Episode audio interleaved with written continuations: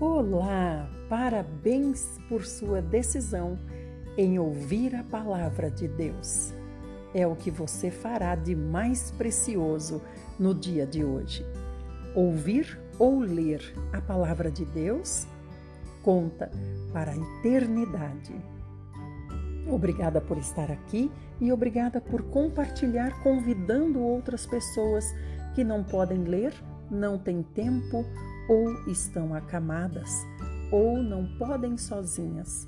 Elas serão ajudadas também. Hoje nós vamos começar com o Salmo 111, Louvor a Deus por suas obras. Aleluia! De todo o coração louvarei ao Senhor na congregação dos justos e na assembleia dos que se reúnem para adorá-lo. Portentosas são as obras do Senhor. São dignas de profunda meditação para quem as aprecia. Os feitos do Eterno são magníficos e majestosos, e sua justiça permanece para sempre. Ele fez memoráveis as suas maravilhas. O Senhor é misericordioso e compassivo. Provê o sustento dos que o temem, porquanto tem sempre presente a lembrança da sua aliança. Revelou a seu povo suas obras grandiosas, confiando-lhes as terras das nações. As realizações de suas mãos são verdadeiras e justas, e todos os seus ensinamentos merecem absoluta confiança.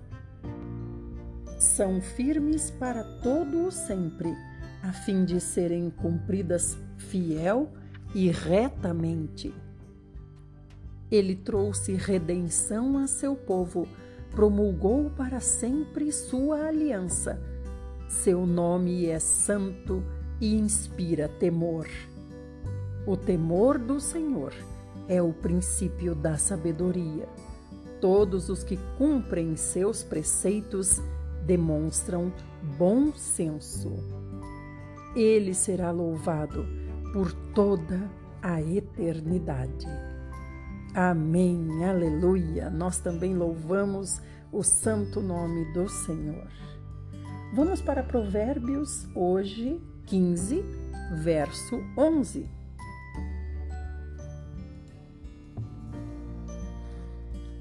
O além e o inferno estão abertos diante do Senhor. Quanto mais os corações dos homens. Senhor Jesus, nossos corações não têm segredos para o Senhor. Senhor, julga o nosso coração e nos ajuda, Senhor, a sermos completamente puros. Vamos para o Velho Testamento? Hoje nós vamos para 1 Samuel, capítulo 17, que vai nos contar a história Golias desafiando os israelitas. Os filisteus juntaram suas milícias com o objetivo de guerrear em Socó uma cidade de Judá. Acamparam num lugar conhecido como Fronteira Sangrenta, que ficava entre Socó e Azeca. Saul e os homens de Israel reuniram-se e acamparam no Vale do Carvalho, em Elá, e se posicionaram em ordem de batalha contra os filisteus. Os filisteus ocuparam um lado de uma montanha e Israel ocupou um lado de outra montanha e havia um vale entre eles.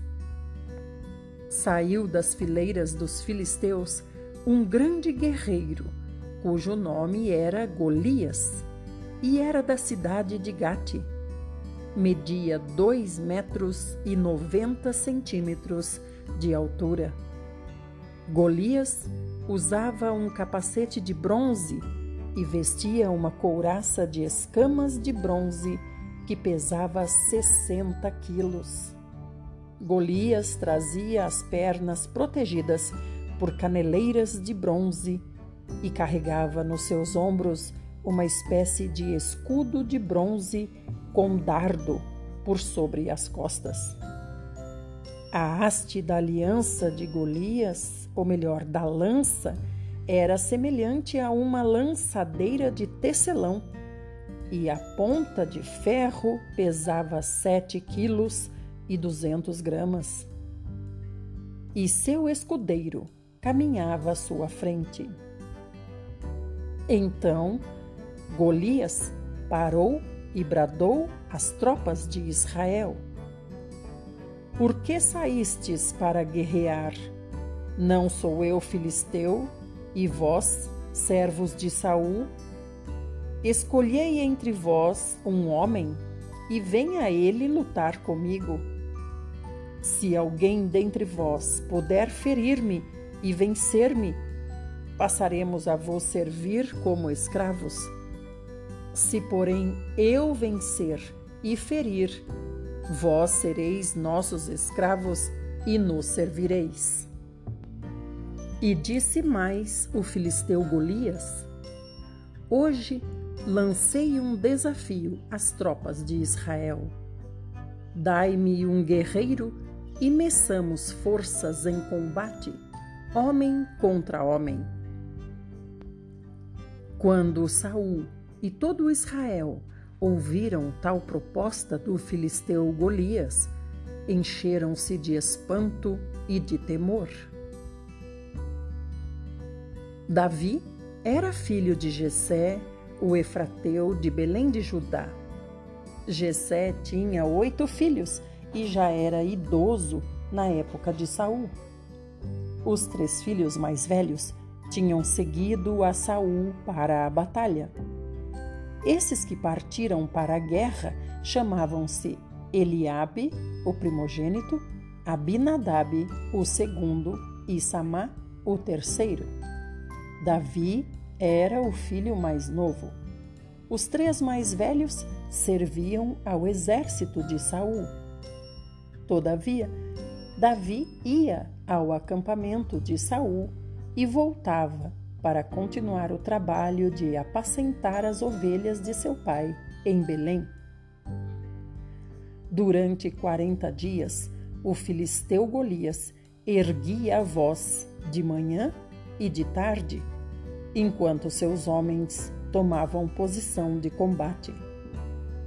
Entre mentes, Jessé disse a Davi, seu filho: Peço-te, Davi, que leves aos teus irmãos uma arroba de trigo torrado e estes dez pães. Vai depressa ao acampamento ter com teus irmãos. Estes dez pedaços de queijo oferece-os ao comandante da unidade deles. Indagarás sobre a saúde dos teus irmãos e trarás deles alguma garantia de que estão passando bem. Eles estão com Saul e com os homens de Israel no vale de Elá, lutando contra os filisteus. Davi levantou-se antes do romper da aurora, deixou o rebanho com outro pastor, tomou a carga que havia preparado e partiu tudo conforme seu pai havia ordenado. Chegou ao acampamento exatamente na hora em que o exército israelita, com o grito de batalha, ordenava os soldados em suas posições de batalha. Israel e os filisteus se aproximaram em linha de batalha, frente a frente. Davi deixou os suprimentos que havia trazido com o oficial encarregado das bagagens e correu para a frente de batalha. Conseguiu aproximar-se dos seus irmãos e indagou se estavam bem. Enquanto Davi conversava com eles, o grande guerreiro filisteu Golias de Gate chamado Golias, avançou e bradou seu desafio habitual. E Davi o ouviu. Assim que os soldados israelitas viram Golias se aproximando e esbravejando, recuaram apavorados. Os israelitas comentavam entre si: Vistes aquele homem enorme que subiu? Pois ele veio desafiar Israel. O rei dará grandes riquezas a quem o vencer. Também lhe dará sua filha em casamento e isentará de impostos em Israel a família de seu pai. Então, Davi perguntou aos soldados que estavam ao seu lado: Que é que receberá o homem que matar esse filisteu e desagravar a ofensa contra a honra de Israel? Quem é esse filisteu incircunciso para desafiar os exércitos do Deus vivo? E os homens lhe responderam o que antes haviam comentado. E contaram para Davi sobre a recompensa para quem conseguisse aniquilar Golias. Quando Eliabe, o irmão mais velho, ouviu Davi falando com os soldados, ficou irritado com ele e indagou: Por que afinal desceste até aqui? E com quem deixaste aquelas poucas ovelhas no deserto? Bem conheço a tua insolência e a malícia do teu coração. Vieste para assistir à batalha. Davi replicou: Que fiz eu agora? Por acaso sou privado até mesmo de falar? Então Davi deixou o seu irmão, procurou outra pessoa, propôs-lhe a mesma pergunta e ouviu a mesma resposta. Os que ouviram as palavras de Davi foram até Saul e contaram para ele. E Saul chamou Davi à sua presença. Então Davi disse para Saul: Que ninguém deixe seu coração se abater por causa desse filisteu. Teu servo irá e pelejará contra ele. Contudo, Saul respondeu a Davi: Tu não poderás ir contra esse filisteu para lutar com ele, porque não passas de uma criança e ele é um guerreiro desde a sua juventude. Mas Davi argumentou diante de Saul: Quando o teu servo apacentava as ovelhas de seu pai, e surgia um leão ou um urso feroz que arrebatava uma ovelha do rebanho, eu o perseguia e o atacava e arrancava a ovelha da sua goela. E se vinha contra mim, eu o agarrava pela juba o feria e o matava. O teu servo venceu o leão e venceu o urso, e assim será com este incircunciso filisteu, como se fosse um leão ou um urso, pois desafiou os exércitos do Deus vivo. E Davi disse mais: E a vé que me livrou das garras do leão e me livrou das garras do urso, me livrará também das mãos desse filisteu. Então Saul disse a Davi: Vai, e que Yahvé esteja contigo. Saul vestiu Davi com sua própria túnica de combate, colocou-lhe uma armadura e lhe pôs um capacete de bronze na cabeça. Davi prendeu sua espada sobre a túnica e se esforçou para andar, porquanto não estava treinado a usar todo aquele paramento militar. Então Davi declarou a Saul: Não posso me locomover com tudo isto, porque não estou acostumado. E imediatamente desembaraçou-se de toda aquela armadura. Em seguida, Davi tomou na mão o seu cajado, escolheu do riacho cinco pedras bem lisas e as colocou no seu bornal de pastor isto é, numa espécie de sacola. Pegou sua tiradeira e partiu ao encontro do filisteu. Neste mesmo momento, o filisteu Golias, com seu escudeiro à frente, vinha se aproximando na direção de Davi. Golias parou e olhou bem para Davi e começou a caçoar, porquanto seu oponente não passava de um jovenzinho, ruivo, bronzeado e de boa aparência. Então esbravejou Golias para Davi. Sou por acaso um cão para que venhas ter comigo com um pedaço de madeira? E o filisteu amaldiçoou Davi pelos seus deuses. Disse mais o filisteu para Davi: Vem cá e darei tua carne às aves do céu e às feras do campo.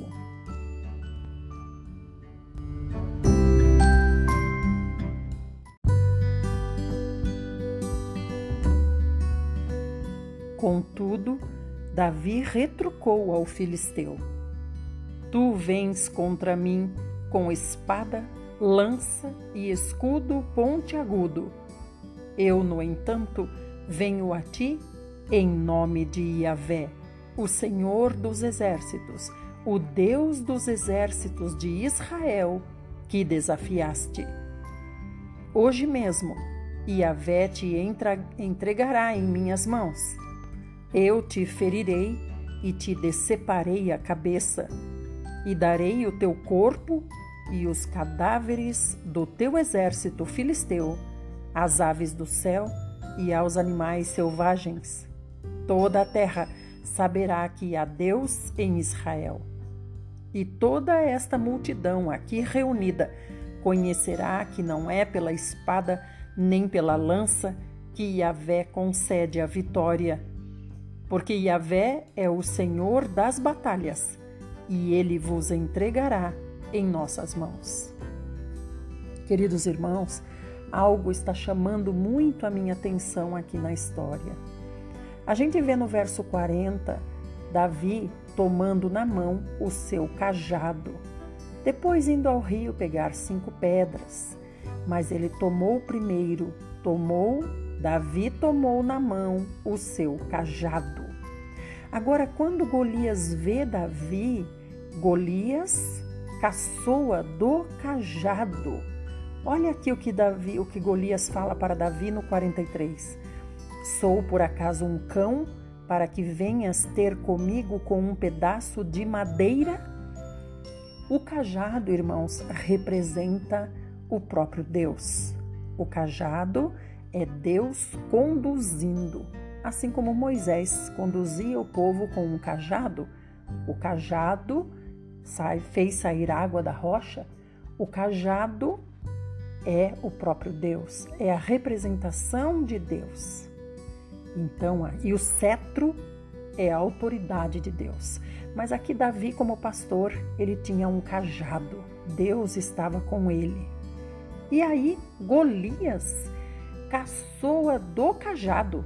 Golias diz: Acaso sou um cão para você vir com um pedaço de madeira? E Davi responde: Olha que interessante a resposta de Davi.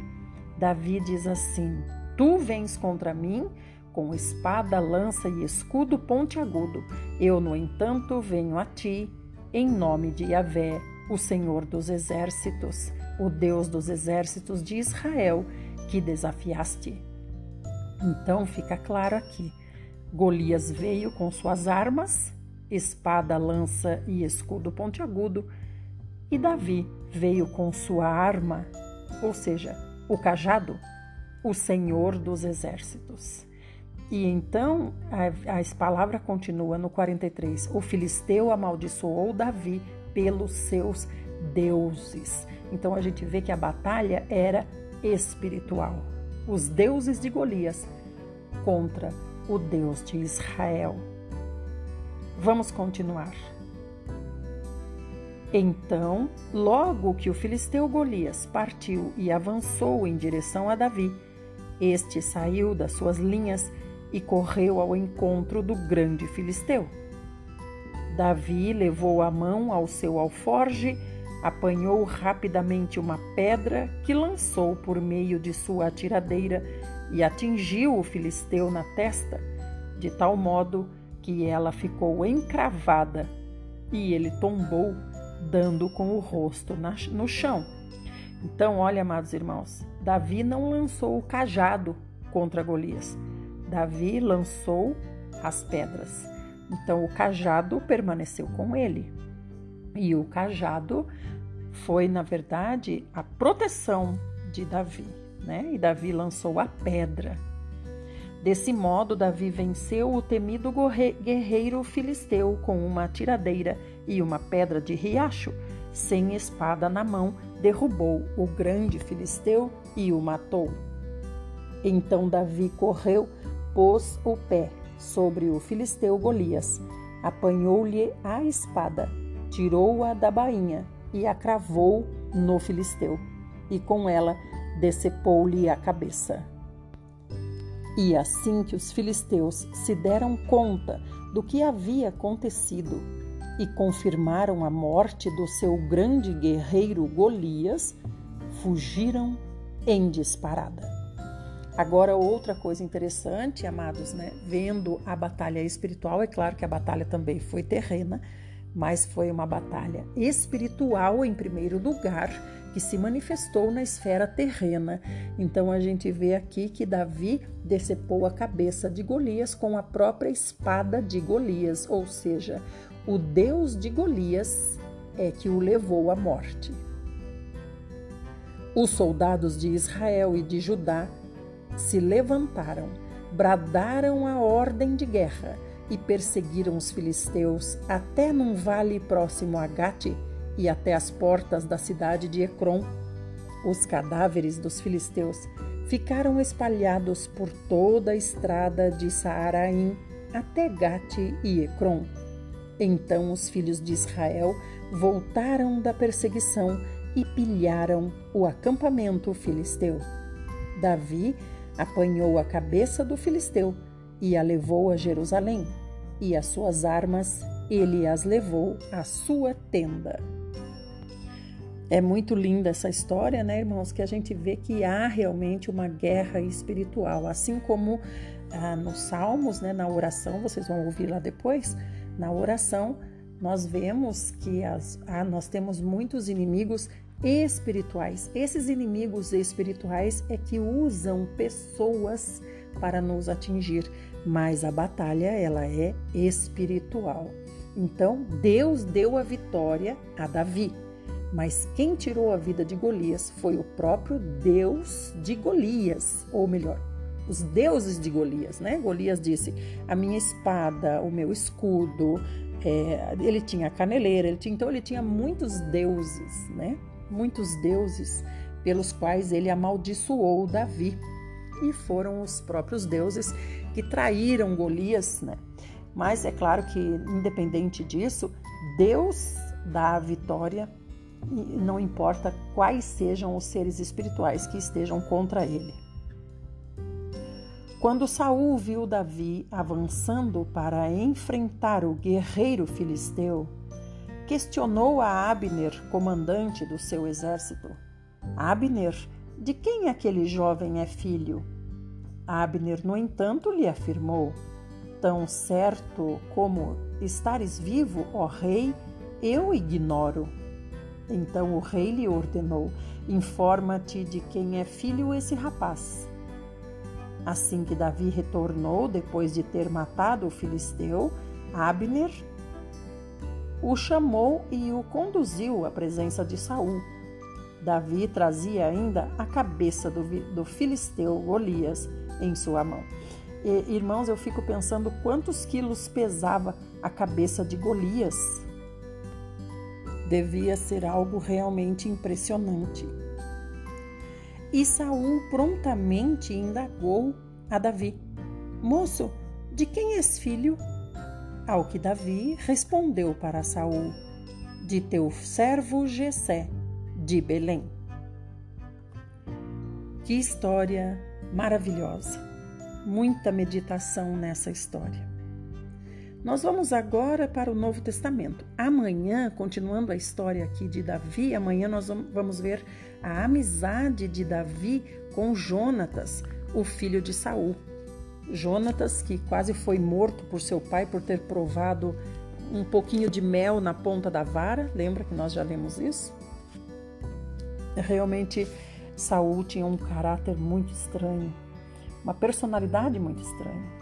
Vamos agora para João 8 e nós vamos a partir do 21. Jesus anuncia a sua partida. Uma vez mais, disse Jesus: Estou partindo e vós procurareis por mim, mas morrereis em vossos pecados. Para onde eu vou, vós não podeis ir. Então os judeus comentaram: Terá ele a intenção de se matar? E por isso diz: Para onde eu vou, vós não podeis ir? Então eles pensavam: Acho que ele quer se matar, porque nós não vamos nos matar. Então é por isso que ele diz: Para onde eu vou, vocês não vão. Mas Jesus seguiu dizendo: Vós sois daqui de baixo, eu sou lá de cima. Vós sois deste mundo, eu deste mundo não sou. Por isso eu vos afirmei que morrereis em vossos pecados. Se vós não crerdes que eu sou, certamente morrereis em vossos pecados. Então os judeus indagaram: Quem és tu? E Jesus afirmou exatamente o mesmo que vos tenho dito desde o princípio. Eu tenho muito mais a declarar e julgar a respeito de vós, pois aquele que me enviou é digno de toda confiança. Assim, transmitido ao transmitido, ou melhor, assim transmito ao mundo as palavras que dele ouvi. Os judeus, contudo, não entenderam que Jesus falava acerca do Pai. Então Jesus preveniu os judeus: Quando tiverdes elevado o Filho do Homem, então sabereis que eu sou, e que nada faço de mim mesmo, mas transmito tudo conforme o meu Pai me ensinou. E aquele que me enviou está comigo. O Pai não me deixou só, pois eu sempre cumpro a sua vontade como lhe agrada. Tendo proferido essas palavras, muitos creram em Jesus. Então, disse Jesus aos judeus que haviam crido nele: Se permanecerdes na minha palavra, verdadeiramente sereis meus discípulos e conhecereis a verdade, e a verdade vos libertará. Então, amados, aqui o próprio Senhor está explicando como a gente vai conhecer a verdade para sermos libertos pela verdade. O Senhor está dizendo: se permanecermos na palavra. Eu vou ler de novo o que ele disse. Se permanecerdes na minha palavra, verdadeiramente sereis meus discípulos. Então, permanecer na palavra é ser discípulo, e ser discípulo é para quem quer obedecer. E daí então conhecereis a verdade, e a verdade vos libertará.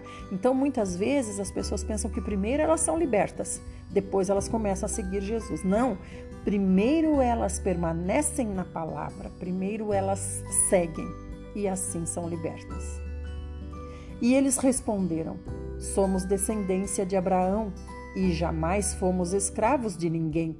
Como podes tu afirmar que seremos libertos? Então, olha como os judeus eles viam as coisas só na esfera terrena, né? Nós não somos escravos. De quem você vai nos libertar? Nós não somos escravos. E Jesus explicou para eles: Em verdade, em verdade vos asseguro, todo aquele que pratica o pecado é escravo do pecado.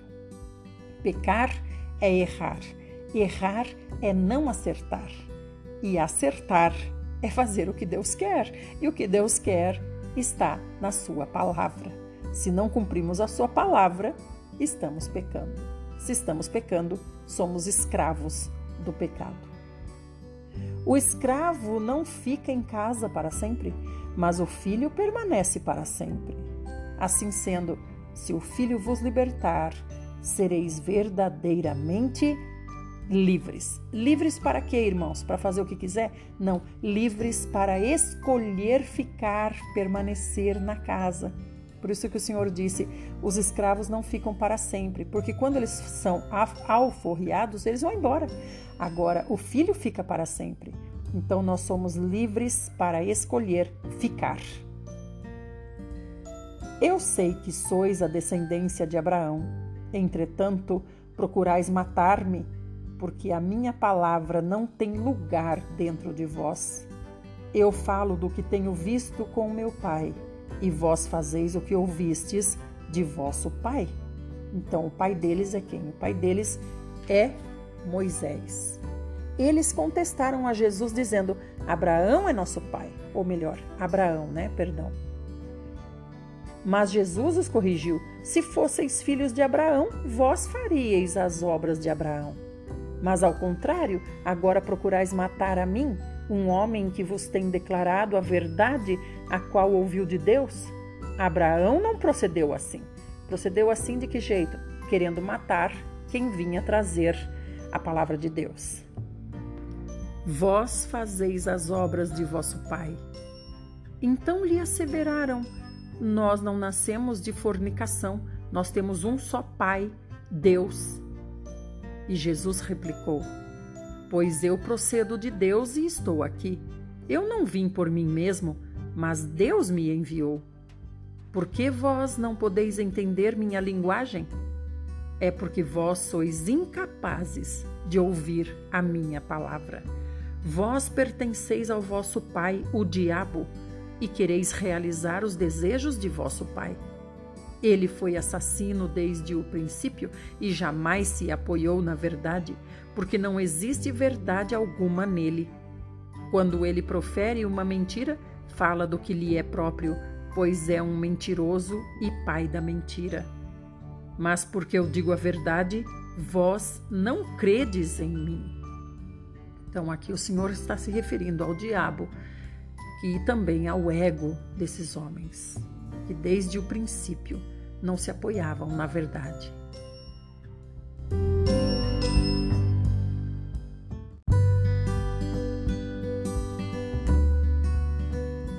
E Jesus continuou: Quem de vós pode me condenar por algum pecado? E se eu estou dizendo a verdade, por que vós não credes em mim? Aquele que é de Deus, ouve as palavras de Deus. Entretanto, vós não ouvis, porque não sois de Deus. Então os judeus, em resposta, disseram para Jesus: não dissemos acertadamente que tu és samaritano e tens um demônio? Replicou-lhes Jesus: Eu não tenho um demônio. Ao contrário, eu honro a meu Pai e vós me desonrais. E além do mais, eu não estou buscando minha própria glória. Existe um que a busca por mim e a tudo julga. Em verdade, em verdade vos asseguro: se alguém obedecer a minha palavra, jamais experimentará a morte. Irmãos, aqui, olha que coisa linda. Quem obedece jamais experimenta a morte. Que morte é essa? É a morte de deixar de existir, de ser extinto, de ser eliminado depois do julgamento. Então, é ter a vida eterna, que é o contrário da morte. Ao ouvirem isso, exclamaram os judeus: Agora estamos certos de que tens um demônio. Abraão morreu e também os profetas, e tu afirmas: Se alguém obedecer a minha palavra, jamais experimentará a morte? És tu maior do que nosso pai Abraão, que morreu? Da mesma forma, os profetas morreram. Quem pretendes ser? E Jesus declarou para os judeus: Se eu me glorifico a mim mesmo, a minha glória nada é. Quem me glorifica é meu Pai, o qual vós dizeis que é vosso Deus. Todavia vós ainda não o tendes conhecido, mas eu o conheço. E se eu disser que não o conheço, eu serei um mentiroso, assim como vós. No entanto, eu verdadeiramente o conheço e obedeço a sua palavra. Vosso pai Abraão muito se alegrou, pois veria o meu dia, e ele o viu e ficou feliz. Então os judeus disseram a Jesus: Tu ainda não tens cinquenta anos e viste a Abraão? Respondeu-lhes Jesus: Em verdade, em verdade vos asseguro, antes que Abraão existisse, eu sou. Então pegaram pedras para apedrejar Jesus, mas Jesus esquivou-se e, passando por entre eles, saiu do templo. Amados irmãos, então aqui o Senhor disse: Abraão me viu, Abraão viu, porque o Senhor esteve com Abraão. O Senhor esteve na forma de homem conversando com Abraão também. Então, Abraão falou com o Senhor, o Senhor falou com Abraão muitas vezes, né? Então, aqui nós vemos que Abraão morreu, sim, claro que morreu, mas terá a vida eterna. Então, ele não terá essa segunda morte, não sofrerá o dano da segunda morte. Queridos irmãos, terminamos aqui. Ouça agora o, o vídeo da oração que está logo abaixo desse aqui. Fiquem todos bem e amanhã nos reencontraremos, se assim o nosso maravilhoso Senhor Jesus o fizer. Se você quer falar comigo, vá até o YouTube e deixe o seu recado nos comentários do YouTube Idelma Ferreira com H. Até amanhã, se o nosso maravilhoso Senhor Jesus fizer assim.